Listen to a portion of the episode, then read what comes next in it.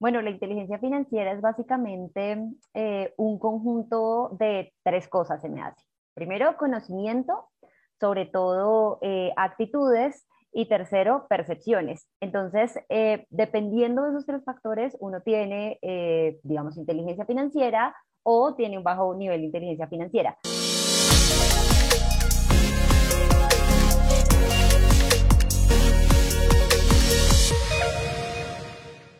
Hola people, bienvenidos a un nuevo episodio de Factor Esencial. Gracias por estar aquí una vez acompañándonos en este programa que lo único que pretende es brindar amor y buena energía a través de una conversación Hoy vamos a hablar de un tema que me encanta, que me apasiona muchísimo, que es el tema de las finanzas personales, economía y emprendimiento. Y para ello tenemos a Karen Suárez, reconocida youtuber en estos temas y creadora del podcast Finanzas y Andanzas. Karen, gracias por estar aquí con nosotros. Qué placer y qué privilegio tenerte aquí como, como invitada. Bienvenida a Factor Esencial.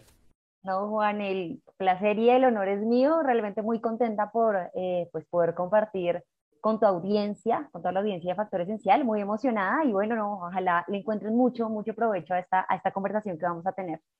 Yo creo que hace rato estábamos detrás de, de, esta conversación. Yo le había dicho a Mónica, que es la productora del programa, yo creo que hace por lo menos unos cinco meses yo le dije, Mónica, escríbale por favor a Karen que ella tiene que estar en el programa. Creo que este tema es de interés público y todo el mundo debe conocerlo. Quiero empezar, digamos que esta conversación con una pregunta. ¿Qué es ¿O cómo definiríamos la inteligencia financiera y cómo, cómo se logra? Bueno, la inteligencia financiera es básicamente eh, un conjunto de tres cosas, se me hace. Primero, conocimiento, sobre todo eh, actitudes, y tercero, percepciones. Entonces, eh, dependiendo de esos tres factores, uno tiene, digamos, inteligencia financiera o tiene un bajo nivel de inteligencia financiera sin buscar ser pretenciosa o como, ay, usted no sabe manejar el dinero, usted sí. Simplemente es como esa combinación de lo que yo sé, de cómo me comporto frente al dinero eh, y de la actitud que tengo frente al dinero. Entonces, por ejemplo, eh, inteligencia financiera en cuanto a conocimientos podría ser, bueno, sé que es una tasa de interés, sé cómo calcularla, sé cuál es la diferencia entre una cuenta, por ejemplo, de ahorro y corriente, sé cuál es la diferencia entre los regímenes de pensión, etcétera, como conocimiento. Sin embargo, saber todo eso no marca una diferencia eh, puntual si uno tiene una actitud eh, frente al dinero y frente al sistema financiero, por ejemplo, eh, de, poco cooperativismo. Por ejemplo, sí, yo sé que es una tasa de interés, pero yo le tengo rabia a los bancos y mi actitud frente a los bancos es no, yo no voy a abrir ninguna cuenta, mejor guardo mi plata debajo del colchón. Esa sería como una actitud. Y finalmente las acciones, que es el punto del que hablábamos, pues efectivamente yo, ¿qué hago con respecto a mi dinero? Entonces ahí sería, por ejemplo, no, yo aprovecho los bancos, eh, tomo lo mejor de las tarjetas de crédito, efectivamente como que eh, sé o no manejar mi deuda, o por ejemplo, difiero a más de una cuota, 36 cuotas, o difiero una cuota, entonces se divide como en esos tres. Y la inteligencia financiera básicamente resume la capacidad que tenemos de combinar esos tres elementos para tomar decisiones que nos acerquen a nuestras metas financieras. Entonces, esa sería como una definición un poco, un poco técnica, ¿no? Eh, pero yo siempre he defendido que las finanzas personales, más que saber de Excel y de proyecciones y de números, es sobre todo de emociones, porque en realidad, Juan, todo el mundo sabe al final qué tiene que hacer con su plata, o sea, no, no, es necesario tener una experta en finanzas para que le diga, oiga, ahorre, invierta, no tenga tanta deuda, la gente sabe que tiene que hacer eso. El verdadero problema es cómo damos el paso a efectivamente hacerlo, ¿no? Porque uno sabe que tiene que ahorrar, pero no lo hace, uno sabe que las tarjetas de crédito del exceso son malas, pero igual las usa, entonces hay una desconexión muy fuerte ahí y ese puente sería justamente la, la inteligencia financiera. Cuando vemos aquí, por ejemplo, cuando se arma, cuando, cuando hablamos del tema de las tarjetas de créditos, por lo menos en los Estados Unidos, no existe el difiéramelo a 48 cuotas, ni a dos cuotas, ni tres cuotas, como se hace en Colombia, pues porque soy colombiano y sé cómo se maneja en Colombia. Pero ¿cuál sería ese, digamos, ese como ese consejo que le darías a la gente en cuanto a las tarjetas de crédito, porque si no estoy mal, sobre todo aquí en Estados Unidos, lo que son las tarjetas de crédito, los créditos estudiantiles y los créditos médicos o de salud, son digamos que los tres créditos que más llevan a la gente a la bancarrota. Eh, ¿Cuál sería como ese consejo tuyo como experta en el tema de tarjetas de créditos? ¿Cómo manejarlas? ¿Cómo mantenerlas, qué sé yo, por debajo del 30, 40%? Justamente ahí has dado la clave. Eh, la primera recomendación es que vayamos evaluando constantemente nuestro nivel de endeudamiento. Y uno, ¿cómo sabe si tiene un nivel de endeudamiento sano o no? Eh, con un porcentaje. que la mayoría de expertos eh, pues coinciden en que es el 30%. Entonces, si el 30% de mis ingresos o más se va a pagar deuda, estamos sobreendeudados. ¿Qué quiere decir esto? Que nos está llegando un dinero, un ingreso por nuestro trabajo eh, como colaboradores de una empresa o como independientes y se nos está yendo la plata en pagarle a otras personas, pero estamos dejando de lado la construcción ¿no? de nuestro futuro financiero y de las metas que nosotros queramos. Entonces, si más del 30% se va al pago de deudas, hay que empezar a evaluar cómo poder reducirlas. Hay una técnica que a mí particularmente me encanta y se llama el método bola de nieve, eh, que funciona para las personas que tienen tres deudas o más. Y lo ideal es que ustedes las ubiquen de menor a mayor en el monto, mucho ojo, y empiecen a pagar la más pequeña primero. Y después vamos a atacar la segunda con lo que pagamos la primera. Después la tercera, cuando salgamos de la segunda, entonces la tercera le, la atacamos con lo que pagamos a la primera, de la segunda, y así sucesivamente. Mucho cuidado sin descuidar los montos de pago mínimos de las demás para no pues ir creciendo esa deuda. Eso es para las personas que buscan como avance y para salir de sus deudas.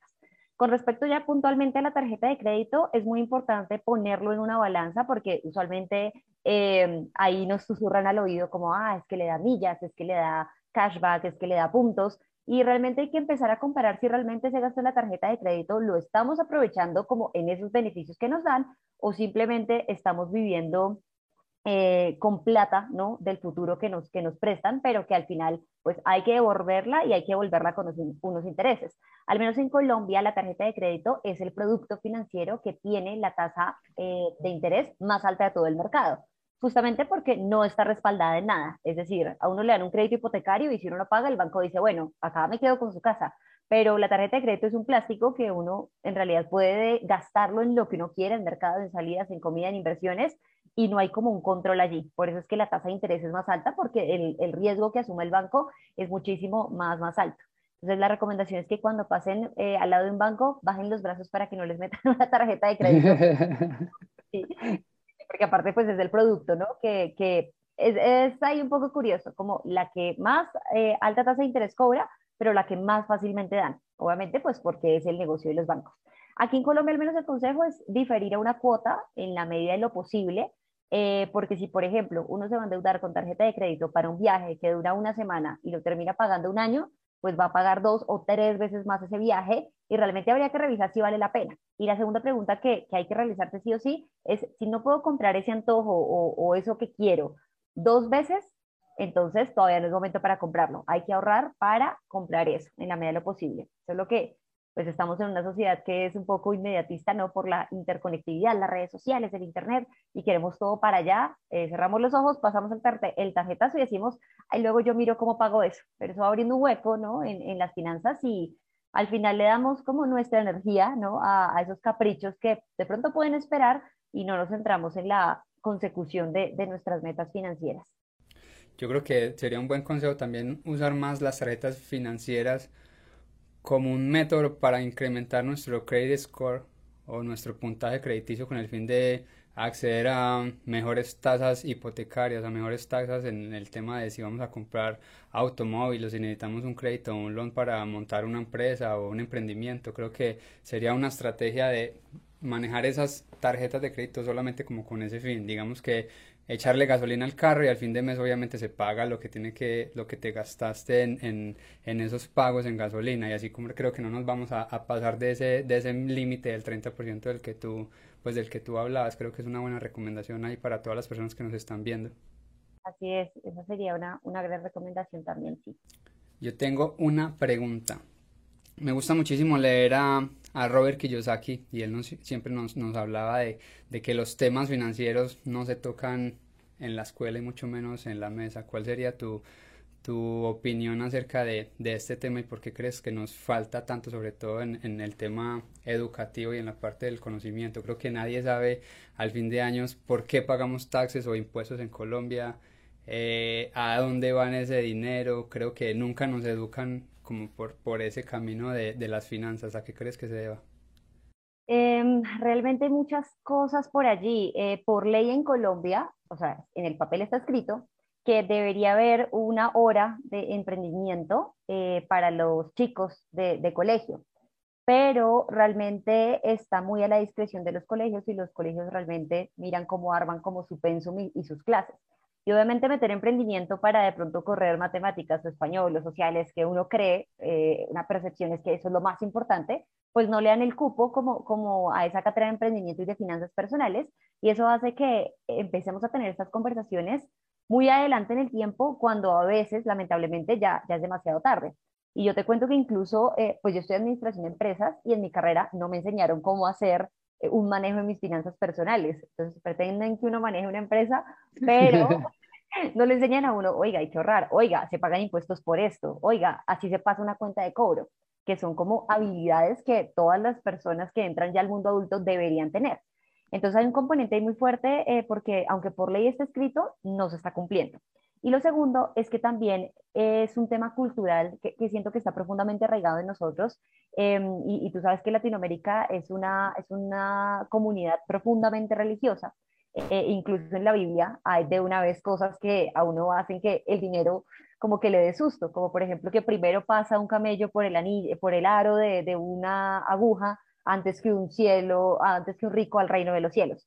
Entonces, aunque eso no nos lo digan nuestros papás puntualmente, si hay un efecto en la crianza de los niños de, oiga, no, es que tener plata es malo, tener plata es para la gente avara, el dinero corrompe, usted cree que el dinero sale de los árboles, la vez de la plata que, cogió plata, eh, la vez de la mano que cogió plata. Entonces, son una especie de, de, de cosas que uno empieza a escuchar y a programarse mentalmente, y cuando uno crece, uno dice, no, es mejor ser pobre pero honrado, la plata mejor no, o sea, ahí hay un, arraigo fuertemente cultural que siento que es difícil de romper, pero que, menos mal, gracias a las redes sociales, pues estamos eh, haciendo un trabajo de educación financiera y trascendiendo esas, esas barreras. Ya si a una persona eh, o un papá o un niño no le dice cosas del dinero, seguramente si el tema le interesa, puede buscarlo en internet y encontrará muchísima información al, al respecto. Pero ahí estoy como, sí, totalmente de acuerdo con, con Robert aquí cuando dice deberíamos hablar del dinero, debería dejar de ser un tabú, porque al final, y, creo que ahí nos diferenciamos mucho de la, de la cultura estadounidense, y es que ellos preguntan sin problema en una reunión, ¿y usted cuánto gana el año? Acá si uno le preguntan, ¿usted cuánto gana el año? No dice como, me quiere robar, me quiere estafar. También, pues, obviamente una, una situación política eh, muy complicada, pues con mucha violencia, entonces uno está como muy prevenido. Pero la invitación es que hablemos de dinero, eh, y a que lo hablemos de una manera muy relajada, así como uno habla de comida, de películas, de, o sea, debería ser un tema como cualquier otro. Eh, y algo que me, parece muy interesante es como crearse grupos de, apoyo, ¿no? Y, reunirse con personas para hablar de esos temas, hacer de pronto retos de ahorro con amigos en donde el que no ahorra, no sé, paga la cerveza el viernes o empezar a, quitarle un poco esa carga negativa a los temas de dinero, porque definitivamente no hablarlo hace que cada uno eh, tome la decisión que cree que es conveniente, pero que al final a futuro no. Uno ve a los papás endeudarse para una casa y uno dice, eso es lo que hay que hacer, de pronto yo también me endeudo. O de pronto eh, disminuir la calidad de vida por un carro a seis meses y uno dice, pues si eso hacen mis amigos, yo debería hacerlo. Entonces nos comportamos de pronto como muy intuitivamente, pero no estamos aterrizando como todos esos conceptos y, pensando un poco, oiga, ¿será que esto es lo que me conviene financieramente a futuro o no? Entonces ahí hay que fomentar ¿no? la discusión sobre estos temas y hablarlos de una manera, pues como, como dicen en Medellín, más, más parchadita. Claro, es que, es que no sé por qué cuando tocamos este tipo de temas, sobre todo volvemos a, Latinoamérica y, y, en el caso de nosotros en Colombia, y es el hecho de hablarlo y todo el mundo empieza a verte como que ah, este man como tan creído, tan falto de humildad o ya tiene dinero y cualquier otra cosa, pero no, es simplemente poner esta información pues en las manos de los demás. Que creo que es una información súper valiosa, así como te enseñan, qué sé yo, a manejar el carro, pues que te enseñan a manejar el dinero también, que creo que es muchísimo más importante porque es, al fin y al cabo, va a ser nuestro futuro, como tú misma lo, lo acabaste de decir. Y hablando de ese mismo futuro, de ese mismo futuro, ¿cuál crees que es el mayor problema, digamos, al que nos enfrentamos nosotros los jóvenes cuando vemos que tenemos fondos de pensiones casi que colapsados y que cada día van de de mal en peor, cuando vemos que en Latinoamérica no tenemos el, el, como que el hábito del ahorro y del buen crédito, ¿cómo ves, cómo ves tú, cuál crees que sea ese mayor problema que nos, al que nos enfrentamos los jóvenes? Bueno, en realidad yo soy como súper abanderada de eh, como agarrar las riendas de, del futuro financiero y soy consciente que hay ciertos hábitos y ciertas cosas que uno como individuo puede hacer. Entonces, eh, una de esas sería como eh, no dejarnos llevar tanto por el consumismo, de pronto, o sea, en redes sociales todo el tiempo nos están bombardeando con productos, estilo de vida, Y tristemente uno, uno se empieza a comparar y empieza a decir, no, yo no viajo tanto como este influencer o esta persona, yo no tengo esta marca de ropa y al final eso pone un poco de cargas innecesarias. Y lo que yo le diría a los jóvenes eh, es que lo, lo traspolen a temas de tiempo. Ok, bueno, ese viaje o de pronto esos zapatos que se compró este influenciador, que obviamente está pues eh, en otro plano, uno no debe compararse con ese tipo de personas porque al final lo que se muestra en redes sociales no es del todo verdad y compararlo en temas de tiempo. O sea, ¿cuánto valen esos zapatos y, cuánto tiempo me tomaría a mí eh, gastarlos, eh, digo, comprarlos en, en, términos de vida y de tiempo? Si valen, por ejemplo, 200 dólares y a mí me pagan la hora a, a 50 dólares, entonces eso valdría cuatro horas de mi tiempo. ¿Estoy dispuesto como a cambiar eso eh, por, por simplemente aparentar algo así? Es como replantear muchísimo el consumismo. También estoy de acuerdo con que hay un, problema eh, estructural, ¿no? De pronto eh, ya a más grande escala, por ejemplo, con el sistema pensional en Colombia, que tiene dos regímenes, los fondos privados de pensión, que son cuatro, y pues Colpensiones, que es el público. En realidad ahí siento que hay que asesorarse muy bien para saber cuál es la mejor opción para las personas, eh, pero en Colombia continuamos diciéndonos, no, igual yo no me voy a pensionar. Entonces, cuando dicen eso, no aportan a pensión, y si no aportan a pensión, pues efectivamente no se van a pensionar. ¿Cuál es mi recomendación? Que escojan dentro de estos dos regímenes cuál les conviene más. Eh, hay una ley que se llama la ley de doble asesoría en Colombia y uno puede tomarla para saber cuál es la mejor opción para uno, dependiendo de sus números, y empiecen a aportar a pensión. Eso igual, pues digamos que va a permanecer en el tiempo, pero no solo quedarse con eso, sino empezar a eh, generar fuentes de ingreso adicionales y sobre todo de invertir, ¿no? Que sabemos que eh, invertir al final es como la única manera y la única vía de hacer crecer nuestro dinero, de obtener unas regalías y de construirnos nuestra propia pensión. Yo aporto a pensión súper juiciosa todos los meses porque sé que, digamos, es como, como la base, pero sé que eh, a futuro no, no sabemos cómo van a estar las cosas, Así que también empiezo por mi cuenta a hacer ciertas inversiones que yo diga, bueno, si cualquier cosa mala eh, llega a pasar, ahí tengo, digamos que esta, esta salida económica. El colchón.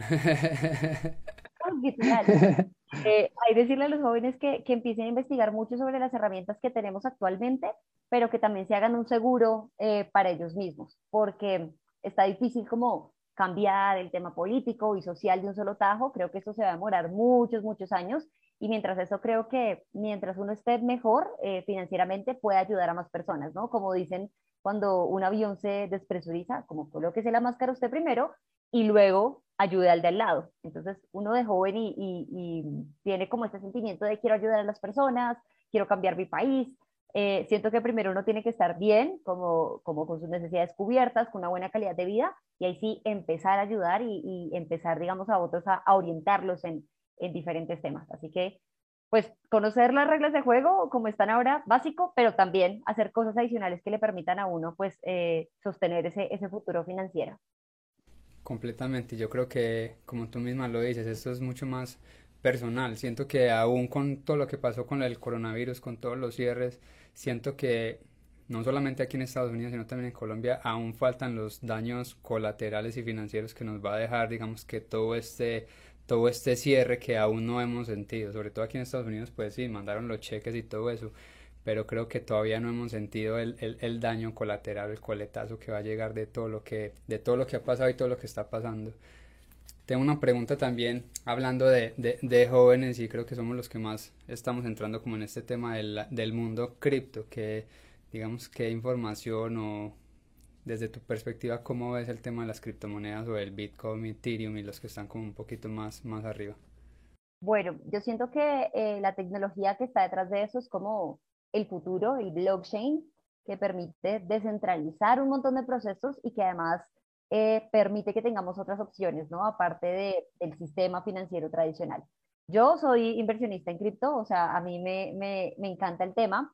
Sin embargo, soy muy consciente que es un mercado de altísimo riesgo y la plata que yo invierto ahí, eh, internamente estoy dispuesta a perderla por si cualquier cosa. Entonces, la, primera recomendación ahí es que si ustedes se van a meter al mundo cripto, lo hagan con un dinero que no sea el de los servicios, el arriendo o la hipoteca del próximo mes, porque eso no da de un momento para otro, hay que estudiarlo, es muy volátil. Así que eh, la recomendación es que ahorren un monto de dinero y empiecen a, a probarlo, pero pues que estén dispuestos a que eh, no funcione, porque dentro de todo, y aunque lleva más o menos unos, unos 9, 10 años en el mercado y, ya con, haciéndose conocer, es, es muy nuevo dentro de todo. Y al final hay muchas áreas grises también en los diferentes países en donde uno no sabe si está regulada, si no, si es seguro, si no, en donde las personas crean estafas alrededor de las criptomonedas y aunque las criptomonedas en sí son buenas, eh, pues hay personas eh, malas que se aprovechan. Entonces hay que empezar a mirar también un poco esas áreas grises y, pisar con cuidado porque es un, mercado muy, muy volátil. si alguien nos escucha desde Colombia, eh, para invertir de manera segura en criptomonedas, es decir, que no vayan a caer en una estafa, lo primero que hay que tener en cuenta es que la Superintendencia Financiera de Colombia, que es como este ente que regula las entidades financieras, abrió un proyecto que se llama Sandbox o La Arenera, en donde autorizó a ciertas casas de cambio de criptomoneda y a ciertos bancos a empezar a hacer transacciones con, con criptomoneda. Entonces, si se van a meter al mundo cripto, yo iniciaría por ahí, que es como un, un, lugar seguro, ¿no? Que es un lugar en donde está regulado y que la superintendencia dio como, como ese aval. Y banderas rojas, alertas para no invertir en criptomonedas, es cuando lo inviten a traer personas y le paguen por las personas. Eso ya se vuelve un sistema Ponzi, un sistema piramidal. Em, sobre todo leer el white paper, eh, que es básicamente por qué fue creada la criptomoneda, cuál es el equipo eh, que está detrás de ese desarrollo y cuál es como, como esos procesos tecnológicos que utilizan. Y toda criptomoneda que sea seria tiene ese white paper. El Bitcoin, por ejemplo, dice, nuestro objetivo es eh, manejar dinero descentralizado y ayudar a que las transacciones sean más rápidas. Ethereum es sobre todo para cosas tecnológicas. Entonces, ahí uno empieza a leer y dice, ah, bueno, sea, ya sé cuál es la razón de ser de esta criptomoneda. Pero si les llegan con una criptomoneda, como que ustedes no saben, no tienen ni white paper, no se sabe quién la creó, como que eso está como, como muy en el aire, pues abstenerse de, de invertir. Em, y finalmente, pues ir eh, sobre todo capitalizando esas ganancias, ¿no? Uno invierte en Bitcoin y dice, yo creo que va a subir un poquito más. y uno baja y le toca esperar otros meses. Entonces, vayan cerrando sus operaciones y vayan bajando ese dinero para que ustedes pues puedan tangibilizar esa ganancia y sobre todo sepan el proceso de cómo es bajar de algo eh, etéreo, ¿no? Eh, es que igual la criptomoneda es un negocio súper extraño porque uno no puede... Palparlo. sí, es fe, es fe. que uno baja que se ve, esto quiera, eh, pero también hagan el proceso, sea, sea una vez de bajar sus criptomonedas y volverlas dólares o pesos colombianos para que ustedes sepan, ah, ok, ya, lo, lo tengo tangible y ya tengo algo como más fijo y, y aterrizado.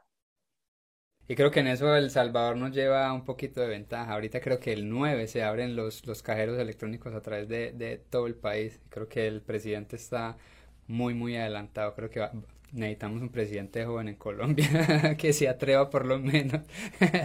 ¿Cuál sería ese, como ese, ese consejo, ya como para ir terminando, en términos de ahorro? ¿Cuál crees que sea ese porcentaje que debamos ahorrar al mes o semanal? Y algo que me parece a mí muy importante, que nunca nos pagamos a nosotros mismos por el trabajo, por el tiempo que nosotros hacemos. ¿Cómo lo ves tú? ¿Cuáles serían esos porcentajes y cómo los dividirías? Bueno, realmente el número mágico parece ser siempre 10% al mes. Em, en ahorros.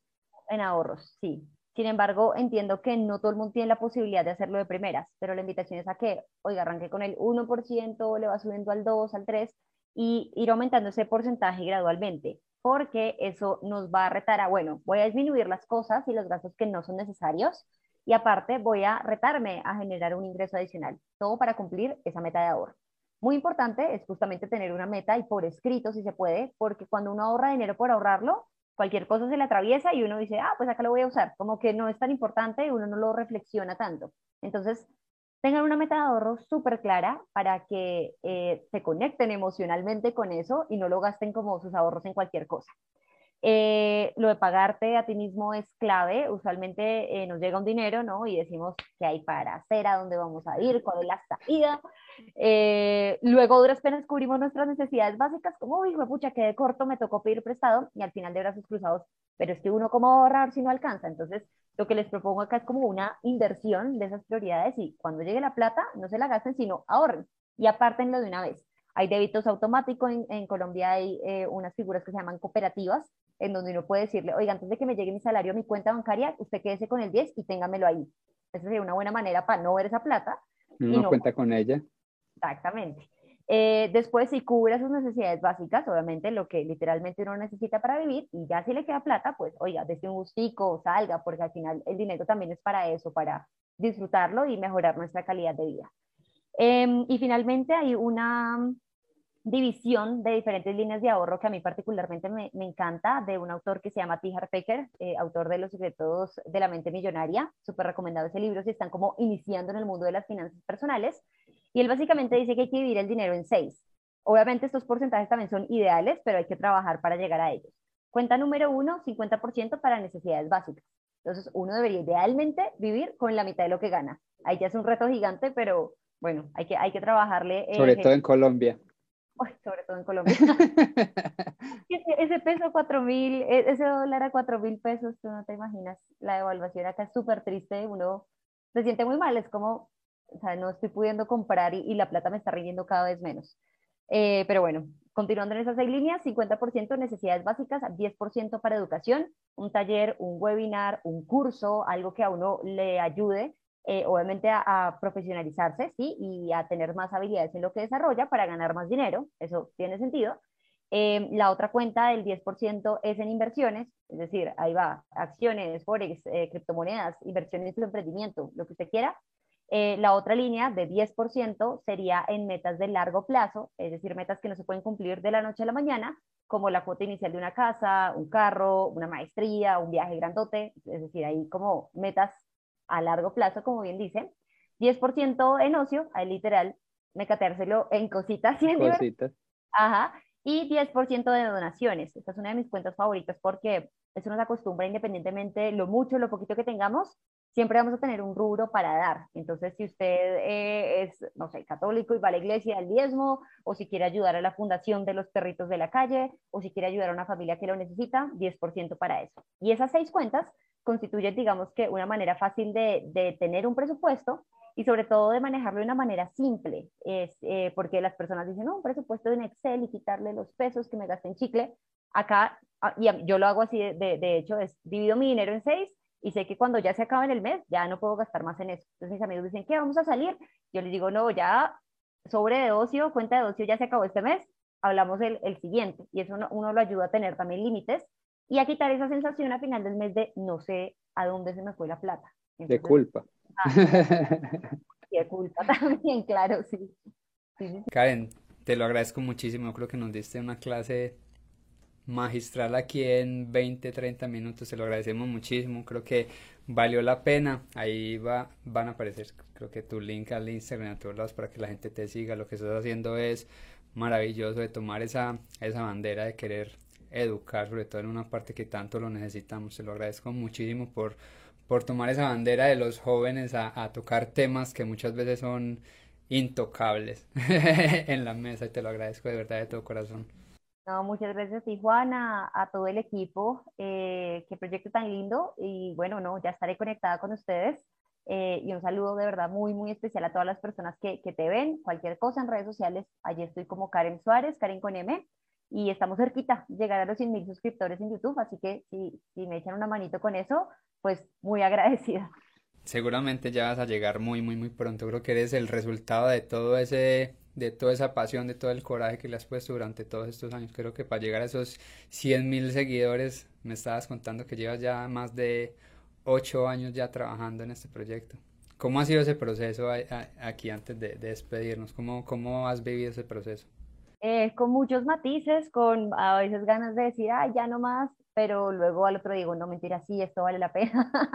eh, sobre todo con una recompensa muy linda que es las personas eh, mandándome sus pantallazos, como por fin salí de deudas eh, porque vi este video tuyo, o ya aprendí, o ya hice mi primera inversión porque vi un video tuyo, y esa realmente es como una recompensa espiritual muy grande para mí, que, que me emociona muchísimo y pues muy feliz de poder vivir literalmente del internet. Yo creí que eso no se podía, pero yo literal eh, vivo pues desde YouTube y obviamente todos los proyectos que, que salen alrededor de eso y, y me hace pensar y, y, sobre todo decirle a las personas jóvenes que nos están viendo que, crean en la belleza ¿no? de, de, sus sueños, como decía Eleanor Roosevelt, eh, y que sean muy persistentes sobre todo.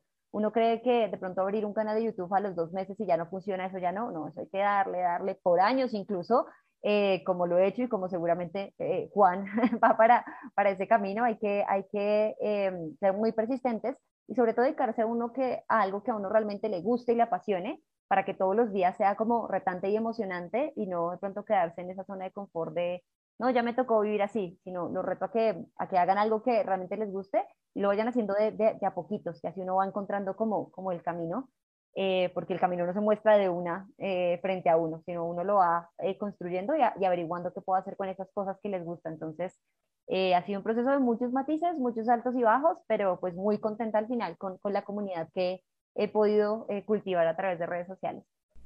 y sobre todo el hecho de, de impactar.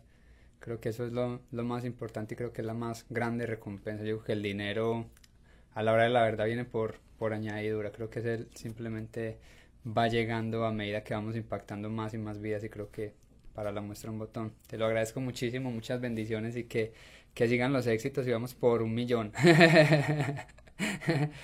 Tengo un millón. Muchas, muchas gracias Juan y un saludo a todos. Va, bendiciones. Ahí está familia, gracias por habernos acompañado en este episodio tan brutal. Yo creo que fue rápido pero súper sustancioso. Yo creo que Karen tiene muchísimo para, para enseñarnos, tenemos muchísimo que aprender de ella. Síganla en sus redes sociales porque de verdad el contenido que está poniendo a nuestra disposición y sobre todo gratis, porque yo creo que mucha gente a veces dice, no, hay que pagar para tomar un curso, yo no tengo la plata para tomarlo, pero lo que ella nos enseña en Instagram, en YouTube, es completamente gratis al alcance de todos, así que sigan la información súper valiosa, súper importante y no se pierdan nuestro próximo capítulo que traemos muy buenos invitados, muy buenas historias, así que ahí estamos conectados. Peace, mucho paz, mucho amor y muchas bendiciones.